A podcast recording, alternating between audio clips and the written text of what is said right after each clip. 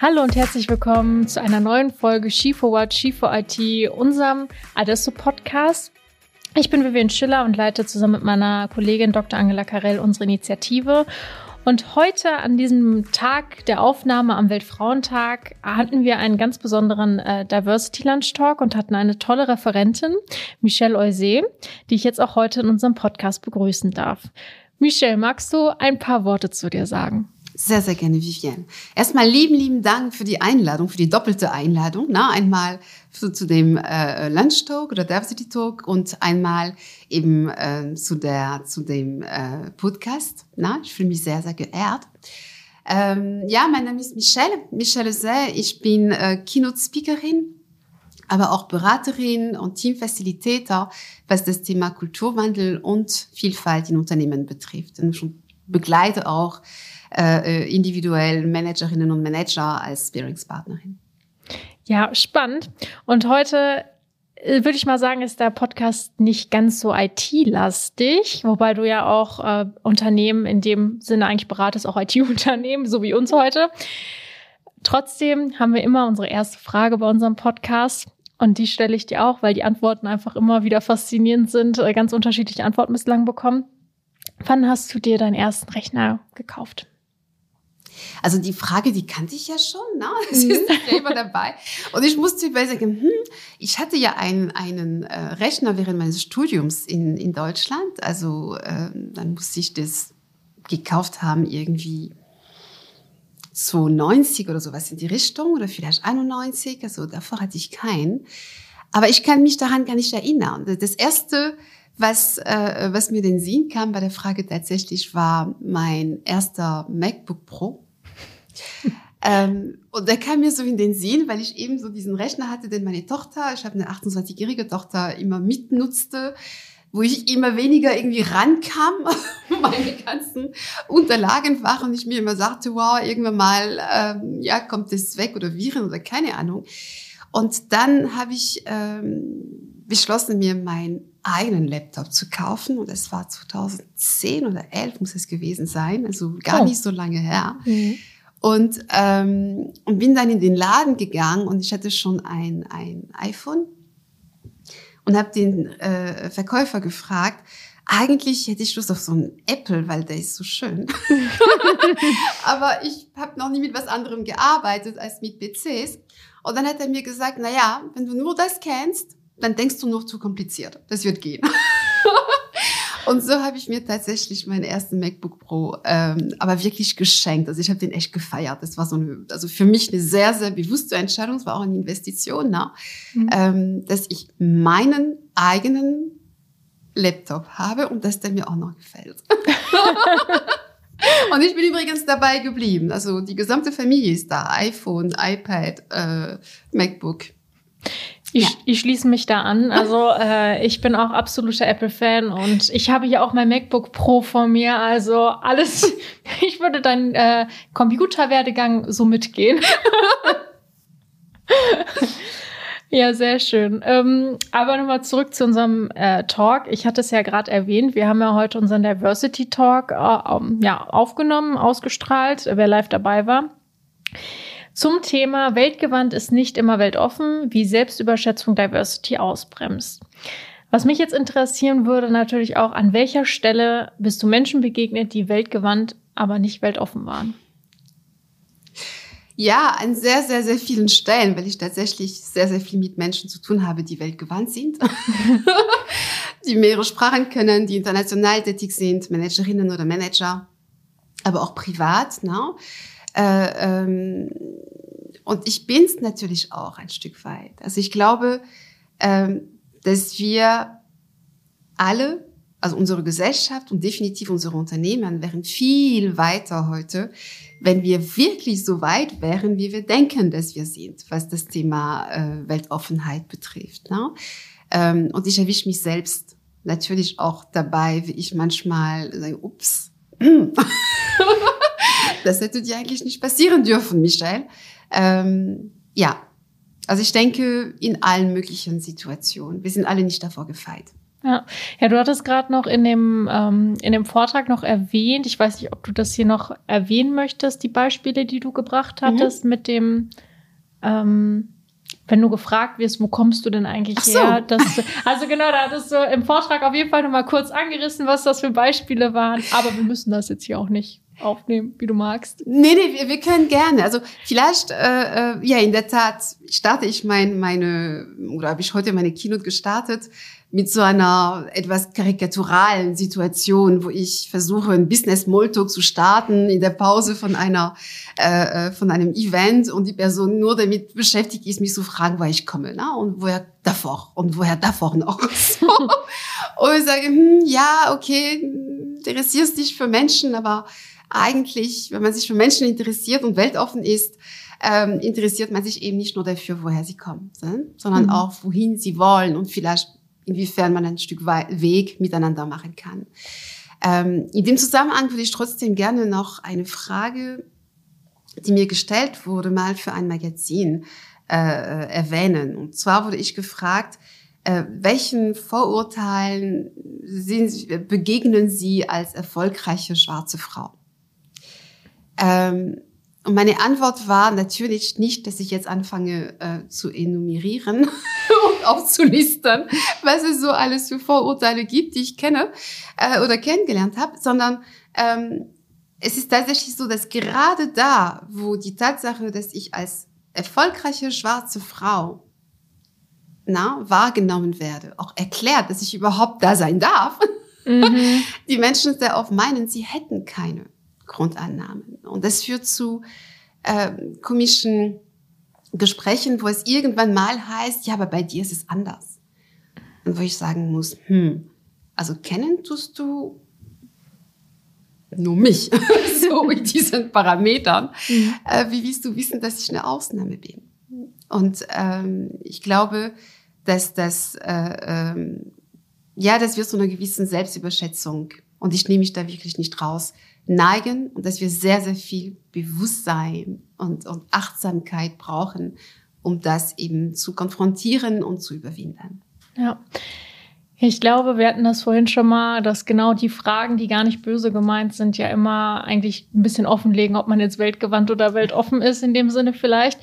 Und dass ja auch Fragen sind, die vielleicht anderen Personen nicht gestellt werden. Also ich hatte das Buch von Franzi Kühne gelesen, äh, Fragen, die Männer nicht gestellt werden. Und ich glaube, es würde ja auch anderen manchen Fragen nicht gestellt werden, wenn nicht irgendwas offensichtlich anders ist, wenn man nicht in dieses, in dieses normale Muster passt, oh, schwarze Frau erfolgreich, oh, kenne ich ja nicht. Und dann kommt man wieder auf die Rollenvorbilder, die du vorhin auch schön erwähnt hattest, dass es einfach so wichtig ist, dass man äh, Rollenvorbilder hat, damit vielleicht auch solche Fragen vielleicht nicht mehr kommen ich weiß, also ich bin gar nicht dogmatisch ne, mhm. äh, unterwegs. Also ich glaube nicht, dass es immer nur den einen richtigen Weg und den anderen falschen und dass man bestimmte Fragen niemals stellen darf oder so. Äh, ähm, das, was ich glaube, ist, dass wir wirklich in uns ja horchen müssen und teilweise ein bisschen innehalten äh, müssen und um zu fragen, was diktiert gerade mein Verhalten oder mein Umgang mit einer Person? Mhm. Erhebe ich mich und nehme mir was raus, was mir eigentlich gar nicht zusteht? Mhm. Darf ich jemanden fragen, woher kommst du wirklich? Darf ich, ähm, wie heißt das, bevor ich, äh, ähm, ich mit einer Frau von mir aus mich unterhalte, um es ein Beförderungsgespräch geht, ähm, sie fragen, ja, wie wollen sie das, ja, mit ihrer Familie und so weiter und so fort äh, ähm, vereinen? Ja, das kann ich fragen, aber kann ich dann dreimal noch danach fragen, sind Sie sicher? und und äh, was meint Ihr Mann dazu? Und ähm, ja, aber ich bin der Meinung, es ist schon sehr, sehr viel Reisetätigkeiten. Ne? Haben Sie das wirklich bedacht? Nee. Und, und es ist danach neu, ja. noch dazu, obwohl alle Fragen sozusagen mit dem Willen, diese Beförderung anzunehmen, mhm. äh, ähm, beantwortet worden sind und die Kompetenz gegeben ist, äh, ich mir dann vor dem Spiegel hinstelle und sage, na ja, ich bin total offener Mensch, na. Und Frauen in Führung natürlich, aber ich habe ja auch eine Fürsorgepflicht. Mhm. Und, und also, nee, nee, nee, also das kann ich nicht verantworten. Nee, weil ich überhaupt nicht die Pflicht habe, für andere zu denken. Und da darf ich mir die Frage stellen, ähm, hätte ich erstmal bei einem Mann so lange insistiert mit meiner Fragerei, hätte mhm. ich die mhm. Frage überhaupt gestellt mhm. und vor allem hätte ich mich mit den Antworten dann auch zufrieden gegeben, weil es einfach mal dessen Selbstverantwortung ist. Ja. Punkt. Das ist die Frage. Also diese, dieses Thema, welche Fragen stelle ich äh, Männern nicht oder Leuten, die nicht aus einem bestimmten sozialen Umfeld kommen und dergleichen, äh, ähm, immer mit dieser Idee, warum erlaube ich es mir, diese Frage zu stellen, hätte ich es mir in anderen Fällen auch erlaubt. Und wenn ich dann sagen muss, nein, dann habe ich, ja, ich würde sagen, so, so, so, so, so einen kleinen Hinweis, dass es vielleicht doch deplatziert ist. Ja, mich voll bei dir. Jetzt sind wir schon fast wieder abgedriftet. Ich komme nochmal wieder zurück zu meinem Fragenkatalog. Aber es ist sehr spannend, mit dir darüber zu reden und äh, deine Sichtweisen mitzunehmen. Du hast gesagt, oder auf, auf deiner Seite steht, oder ich weiß es ja auch von dir, du hast selber 20 Jahre im Zentralmarketing eines alteingesessenen deutschen weltagierenden Konzerns gearbeitet so, und internationale Projekte geleitet. Nun sitzt du heute bei uns äh, und ich frage mich natürlich auch, wie kam der Wandel, wann war der Wendepunkt zu sagen, hier steige ich ein? also ich habe schon immer äh, äh, sehr hart über weiche Erfolgsfaktoren geredet. Schon immer. Ob mhm. als Leiterin von internationalen Projekten oder in der Linie äh, ähm, weil ich ziemlich schnell festgestellt habe, äh, wenn wir scheitern, wobei wir nie scheitern, ne? also mhm. es wird alles verschoben, so weiter und so fort, wir scheitern eigentlich nie im Konzern. Ähm, also wenn etwas nicht so läuft, wie es laufen soll, dann hat es in der Regel nicht damit zu tun, dass wir die Kompetenzen nicht haben, weil die kaufen wir uns ein ne? oder die bauen wir auf. Ähm, meine Feststellung war, wenn etwas nicht funktioniert, wenn die Energie äh, einfach mal an der falschen Stelle äh, äh, zerstreut wird, dann hat es etwas damit zu tun, wie wir miteinander umgehen, wie wir miteinander arbeiten, inwiefern wir uns gegenseitig respektieren. Ne? Dort, äh, Headquarters zu Tochtergesellschaften oder äh, Division, äh, Marketing und Vertrieb und wie die alle heißen. Also ich habe immer sehr hart über welche Faktoren geredet und sie immer als die echten Erfolgsfaktoren angesehen. Und ähm, ich war äh, bei der Firma ZF Friedrichshafen AG äh, 16 äh, Jahre, danach wurde ich abgeworben und war bei der Firma Jungheinrich Leiterin Marketing Resource Management. Und da bin ich in Hamburg auf den Club of Hamburg gestoßen. Der Club of Hamburg ist eine Stiftung, so in Anlehnung am Club of Rome, äh, die sich mit dem Thema Erfolg mit Anstand auseinandersetzt. Oh. Äh, das hat mich sehr interessiert und ähm, ich habe dann angeboten, ehrenamtlich an diesen Konzepten zu arbeiten und habe angefangen, über ähm, den HR-Bereich der Zukunft zu schreiben und über die Evaluierung der Haltung von Führungskräften und habe festgestellt, wow, da gehe ich aber richtig auf. Äh, darin auf Anschlag hatte ich 30 äh, Seiten geschrieben und äh, äh, Konzepte erstellt und ähm, die sind, die wurden letztlich die, die Grundlage für meine Selbstständigkeit. Ich habe sie erst über ein Jahr später ähm, ein paar äh, äh, Geschäftspartnerinnen und Partnern gezeigt und gefragt, was sie davon halten. Die sagten, Michelle, das bist du, das ist eigenständig und das macht Sinn. Ähm, und so habe ich beschlossen, mich selbstständig zu machen in diesem Bereich, der eigentlich nicht meiner war ursprünglich. Ne? Also Kulturwandel, Unternehmenskultur, Teamkultur und natürlich aufgrund meiner Erfahrung auch Vielfalt. Mhm. Boah, spannend. Äh, magst du vielleicht noch ein bisschen aus dem Konzept erzählen? das sind ja verschiedene Konzepte. Also die, die ähm, eine, ein, ein Punkt, den ich auch in der, in der Keynote mal kurz erwähnt habe. Ich glaube tatsächlich, dass wir nicht mehr so viele Unternehmen, die, die ähm, nur Fassadenanstrich machen wollen. Das mhm. gab es lange Zeit. Ne? So, es wurde relativ wenig Geld, relativ wenig Manpower investiert, aber dafür große Kampagnen geführt. Ich glaube, diese, diese, diese, ähm, diese Phase haben wir für die meisten Unternehmen hinter uns oder zumindest für viele Unternehmen hinter uns gebracht. Ne? Die Unternehmen wollen es wirklich, die wollen was verändern, die verstehen auch, dass äh, ähm, Diversität, dass aber auch Kulturwandel, eine Transformation notwendig ist, um halt eben der Digitalisierung und so weiter und so fort gerecht zu werden und, und zukunftsfähig zu bleiben. Allerdings ist es so, dass diese ganzen Themen immer so schön delegiert werden. Das heißt, ähm, jetzt werden Ressourcen allokiert. okay. Und dann wird es aber delegiert. Okay. aber das, was fehlt, und deswegen habe ich als erste Phase meines Konzeptes diese Management-Affirmation, wo es darum geht, sich zu fragen, warum machen wir das? Warum wirklich? Machen wir es, weil die anderen es auch tun? Machen wir es, weil ähm, wir uns davon was erhoffen? Was erhoffen wir uns daraus? Also nicht, was werden wir tun, wo stehen wir, wo wollen wir hin, sondern wirklich, was erhoffen wir uns davon? Wie geladen ist denn dieses Thema für uns, wirtschaftlich und äh, emotional? Und vor allem, was sind die Implikationen von all diesen Worten? Mhm. Agilität, transformationelle Kultur, flache Hierarchien, Frauen in, in Führung, Mixed Leadership. Das hat alles Implikationen auf bestimmte Werte, die gelebt werden, auf bestimmte äh, ungeschriebene Gesetze, die im Unternehmen herrschen. Und ich muss als Unternehmenslenkerin und Lenker mich damit befassen. Was bedeutet es für mich? Was bedeutet es für mein Verständnis von Stärke, von Führung? Und wie kriege ich es hin, dass ich daran arbeite? Deswegen bin ich ja auch Executive Sparringspartnerin, ähm, damit ich es durchhalte.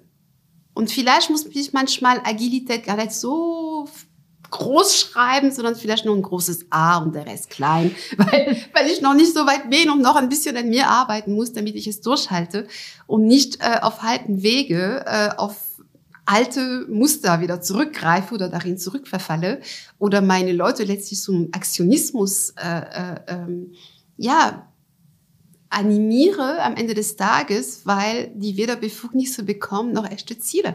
Mhm. Dann geht nichts anderes als Aktionismus. Na? Äh, ähm, und das ist Teil definitiv meines Konzeptes, dass man sich immer wieder die Frage stellt, halten wir das durch? Was brauchen wir auf Organisationsebene, aber auch auf individuellen Ebene im Sinne von als Entscheiderinnen und Entscheider, um wirklich konsequent und wirksam zu sein, na? damit wir nicht letztlich selber äh, ähm, ja das, was wir daraus erkoren haben, total unglaubwürdig machen. Mhm. Ja, für mich klingt das ähm, auf jeden Fall auch sehr nach weg hin von 0815 Arbeiter, Mensch ähm, hin zu wirklich zum individuellen, ähm, ja, dass Arbeit Teil des Lebens ist, aber nicht mehr, okay, ich brauche hier eine Person, die klatsche ich in jede Position, sondern wirklich die individuelle Förderung und äh, Umgebung der Arbeit irgendwie im Vordergrund steht. So habe ich das jetzt mitgenommen aus deiner Erzählung. Ich glaube, das, was im Vordergrund steht, ist die Haltung. Mhm. Haltung von Methoden. Ja. Na? Und ähm, die, ähm, wir brauchen eine bestimmte Haltung. Und solange äh, bestimmte Themen, auch Frauen in Führung, na? wir haben Weltfrauentag, äh, äh, angesehen werden wie etwas, was ich zwar irgendwie einen Auftrag gebe, aber mich überhaupt nicht betrifft. Na, und ich bin ja nichts dagegen, also bin ich dafür. das reicht nicht, weil ich muss an meinen eigenen Biases, an meinen eigenen Grundannahmen, Assoziationen arbeiten und dann muss ich natürlich andere empowern und befähigen und vor allem all diese Entscheidungen sind strategische Entscheidungen. Mhm. Die können nicht der Beliebigkeit irgendwie äh, übergeben werden, ne? sondern es sind Führungsaufgaben. Ich sage öfters mal, wenn ich äh, ähm, zum Beispiel Workshops auch für Führungskräfte mache, ähm, gerade zum Thema Vielfalt beispielsweise und ich mag das Ganze ein bisschen down to earth bringen und, und ein bisschen handfest unterwegs sein, ähm, sage ich, hey, ich bin nicht da, um euch zu missionieren. Ne? das ist nicht mein, mein Ziel. Ich bin eine Führungskraft, äh, pardon, ich bin, ich bin äh, bezahlt worden, äh, hier zu sein, weil euer Unternehmen eine Entscheidung gefällt hat. Mhm und diese Entscheidung eine Führungsaufgabe ist. Und jetzt reden wir darüber, was steht euch im Weg, organisational oder halt eben persönlich, äh, mit welchen Situationen habt ihr Schwierigkeiten, welche Ziele sind nicht klar. Und jetzt können wir mal miteinander arbeiten. Aber ich bin nicht da, um euch davon zu überreden oder darüber oder, oder aus euch gute Menschen zu machen. Mhm. Das ist nicht mein Ziel. Ja. Und du hast es gerade schon gesagt, Vielfalt. Ich meine, deine Merkmale sind auch vielfältig. ähm, und dabei, hast du ja wahrscheinlich auch als, aus, als Ausländerin, People of Color, Rassismus, Diskriminierung oder auch als alleinerziehende Mutter mit Sicherheit schon viel erlebt. Und jetzt hast du ähm, quasi deine Erlebnisse auch irgendwie zu Passion gemacht, beziehungsweise ähm, darüber zu sprechen, dass es wichtig ist und Diversität auch nach vorne zu bringen. Trotzdem frage ich, also frage ich mich gerade, boah, Wahnsinn, ne? du hast ja schon angedeutet, äh, 28-jährige Tochter. das heißt, du bringst ja sehr viel Lebenserfahrung mit. Äh, wie schaffst du es, nicht müde von den Themen zu werden und immer weiter für diese Themen zu plädieren. Sie sind total wichtig, aber ich kann mir vorstellen, dass es irgendwann vielleicht auch ermüdend ist. Aber du bist ja noch total empowered, also so wie wir sprechen. Ich bin total begeistert. Aber Danke. was motiviert dich? Wie, wie kriegst du, wie längst hältst du den langen Atem? Äh, den langen Atem halte ich, ähm, äh, ich hätte was gesagt, ein bisschen Realismus. Ne? Das eine ist, äh, ähm, es geht mir um Wirksamkeit. Und ich, das Feld, wo ich tätig bin, ist relativ klein. Es geht um eigentlich viel mehr die Unternehmenswelt. Ne? Also, ähm, und, und ähm, ich kenne es recht gut. Ich weiß, wo die Hebel sind und ich mag wirksam sein. Also das ist, das ist, das ist mein, ähm, wie ist es nochmal, mein wichtigstes Parameter, ne? dass ich merke, ich werde wirksam es mhm. passiert was, ich habe Wirkung. Und das ist natürlich so, dass, äh, ähm, dass es dann auch motiviert, weiterzumachen, wenn man merkt, ey, auch kleine Schritte sind gute Schritte, na, und es passiert was und es gibt da eine, eine, eine gute Unterhaltung oder jemand, der sagt, ups, so habe ich es noch nie gesehen. Na, darum geht es doch so. Das andere ist natürlich, äh, ähm, seien wir ehrlich, ich war äh, im oberen Management in, in, bei, in Zentralen von deutschen Hidden Champions. Ähm, ich stelle den alten weißen Mann nie an den Pranger und, und, und, und ähm, aus dem einzigen Grund oder aus dem einen Grund schon mal, dass ich, ähm, ja, seien wir ganz ehrlich, sicherlich in meinem Leben besser gestellt gewesen bin als die meisten alten weißen Männer, die es in Deutschland gibt. Na? Äh, also ich gehöre zu den Privilegierten. Das ist ein Fakt. Ich na, habe eine wunderhübsche Mietwohnung mit, mit hohen Decken und, und bin total happy. Äh, ähm, ich habe das Glück, dass ich Eltern habe, die uns äh, äh, alle drei dazu, also meine Schwestern und ich, dazu ermutigt haben, ähm, zu studieren und, und, und äh, ähm, das zu tun, worauf wir Lust haben, na, auch wenn wir uns da sehr stark einsetzen sollten und anstrengen sollten. Das sind auch so äh, ähm, ja, innere Treiber, die nicht immer sehr hilfreich sind, aber mhm. die sind da. Und immer diese Idee von, ich kann was verändern. Es fängt mit mir an. Es gibt die Möglichkeit. Na, ähm, ich glaube, Handlungsfähigkeit ist vielleicht das, was mich letztlich äh, trägt. Ja, und trägt dich auch immer weiter und weiter und weiter. Kommen wir auch schon leider zu unserer letzten Frage. Ähm, und zwar habe ich natürlich auch noch mal auf deiner Webseite, da kann natürlich jeder gerne mal vorbeischauen, ähm, geschaut und ein Satz ist mir sehr hängen geblieben. Du warst ja auch sehr lange Führungskraft, hattest du ja auch vorhin erzählt. Mm, und du glaubst an Wertschöpfung dank Wertschätz Wertschätzung. Ich sag's noch mal. Also du glaubst an Wertschöpfung dank Wertschätzung. So, das ist ja wirklich Blaukraut wie Brau Brautkraut. das kriege ich auch schon nicht hin. Aber ähm, auf Augenhöhe und sehr viel Wertschätzung. Und ein Leitspruch, den ich auch so eigentlich nur unterstützen kann. Aber wie kann man diesen auch umsetzen? Mhm. Ich glaube, ich, ich würde ihn gerne erstmal ähm, erzählen oder erklären, ganz kurz, woher der kommt. Ja, ich, sehr ne? gerne. So.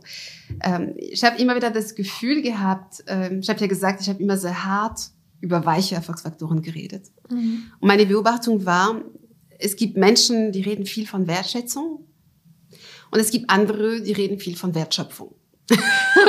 und als ob das so zwei Dinge wären, die, also entweder ich bin wertschätzend und dann habe ich weniger Wertschöpfung oder ich setze auf Wertschöpfung, also auf Ergebnisse und so weiter. Und dann kann ich halt nicht so menschlich sein. No, das geht ja gar nicht so. Ähm, ich, ich glaube nicht dran.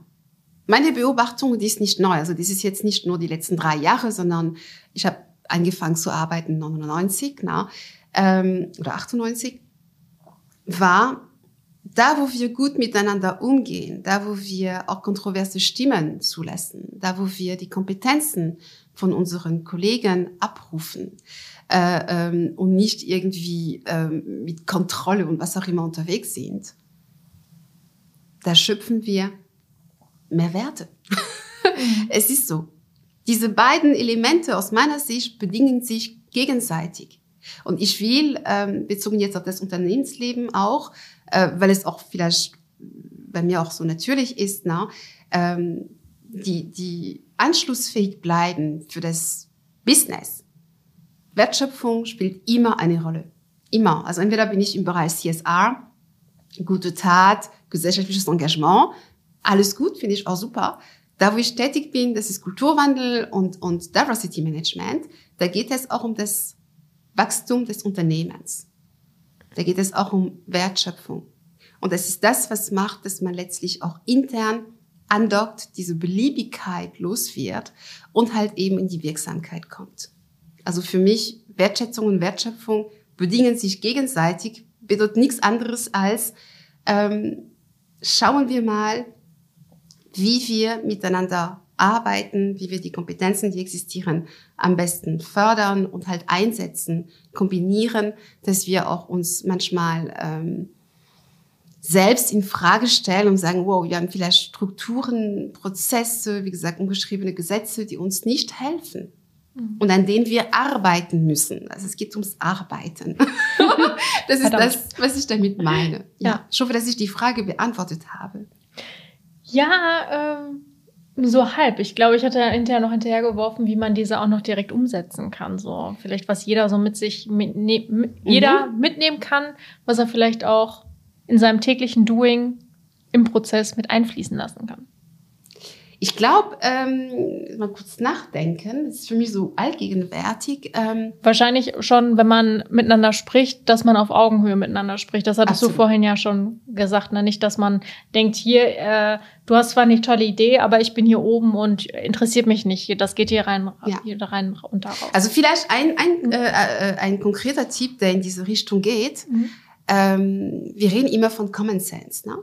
Und wie oft sagen wir, also was die da gesagt hat, das macht doch keinen Sinn. Also was der Vertrieb da will, na, oder was die Tochtergesellschaft XYZ da will, oder was das Marketing da will, oder was, keine Ahnung, macht ja keinen Sinn.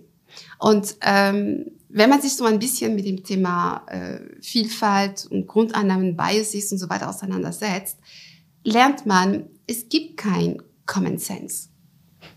Und schon mal nur mal sich die Frage zu stellen, warum macht, ergibt es für mich keinen Sinn, und vielleicht den anderen zu fragen, warum ergibt es für dich Sinn, einen Perspektivwechsel immer wieder zu gehen. Und das bedeutet nicht immer einverstanden zu sein.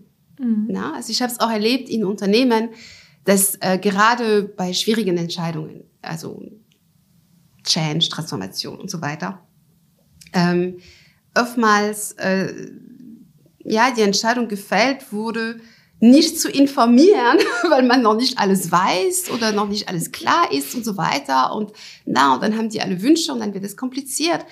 Ähm, nee, so sehe ich das definitiv nicht. Ich glaube, dass wir äh, ähm, auch klarstellen können, äh, im Moment wissen wir das oder das noch nicht. Mhm. Ähm, wir können euch, ich habe mal eine, eine, eine, eine IT-Implementierung geleitet und ich wusste, dass es einen Bereich sehr stark treffen würde. Und ich habe diesen Bereich zusammen, äh, äh ich habe ein Meeting mit denen gemacht und habe denen gesagt, äh, äh, ihr habt ja davon gehört. Na, das Budget wurde gerade freigegeben. Es gibt ein grob Konzept, aber wir sind noch nicht in der Umsetzung. Ähm, ihr werdet schon gefühlt haben, dass es für euch keine gute Nachricht ist, dass es eure Prozesse standardisieren wird na, dass ihr bestimmte Möglichkeiten nicht mehr haben werdet. Und es ist so. Oftmals ist es so, dass unser Bauchgefühl uns nicht trübt. Jetzt kommen wir zusammen, nicht um darüber zu reden, ob das Projekt zustande kommen wird, es wird zustande kommen. Ob wir Prozesse standardisieren werden, wir werden Pro Prozesse standardisieren. Ich bin hier, um zu lernen. Bringt mir bitte etwas bei, damit ich das so mache, dass es sinnvoll ist. Sagt mir, worauf ich besonders Acht geben muss. Sagt mir, was besonders wichtig ist. Sagt mir, was auf gar keinen Fall zu strafstandardisiert werden soll. Mhm. Aber ich sag's euch von vornherein, Im Moment gibt's nur relativ weiße Blätter, das muss alles noch gemacht werden. Ich werde das alles mitnehmen und berücksichtigen, aber nicht zwangsläufig umsetzen. Mein Angebot ist nur, bringt mir etwas bei, was ich nicht weiß, damit ich die bestmögliche Entscheidung fällen kann, auch in eurem Sinne. Oh, das war das, eigentlich schon ein sehr, sehr schönes Schlusswort, ja. das würde ich sehr gerne so stehen lassen. Gern. Ich glaube, das kann man wirklich sehr gut auch mitnehmen für sich und vor allem auch, ich glaube, auf jeder Lebenslage, jedes Lebensalter immer lernen, lernen offen und offen gegenüber anderen zu bleiben mhm. und zuzuhören und auf andere Menschen einzugehen. Genau. Ah, sehr schön. Ja, vielen Dank, äh, liebe Michelle, dass du heute bei uns im Podcast zu Gast warst. Hat mich wirklich sehr, sehr gefreut und ich hoffe, euch hat es auch gefallen. Und wir hören uns beim nächsten Podcast. Vielen Dank. lieben Dank, Vivienne, und lieben Dank allen. Ich hoffe, es hat euch gefallen. Bis bald.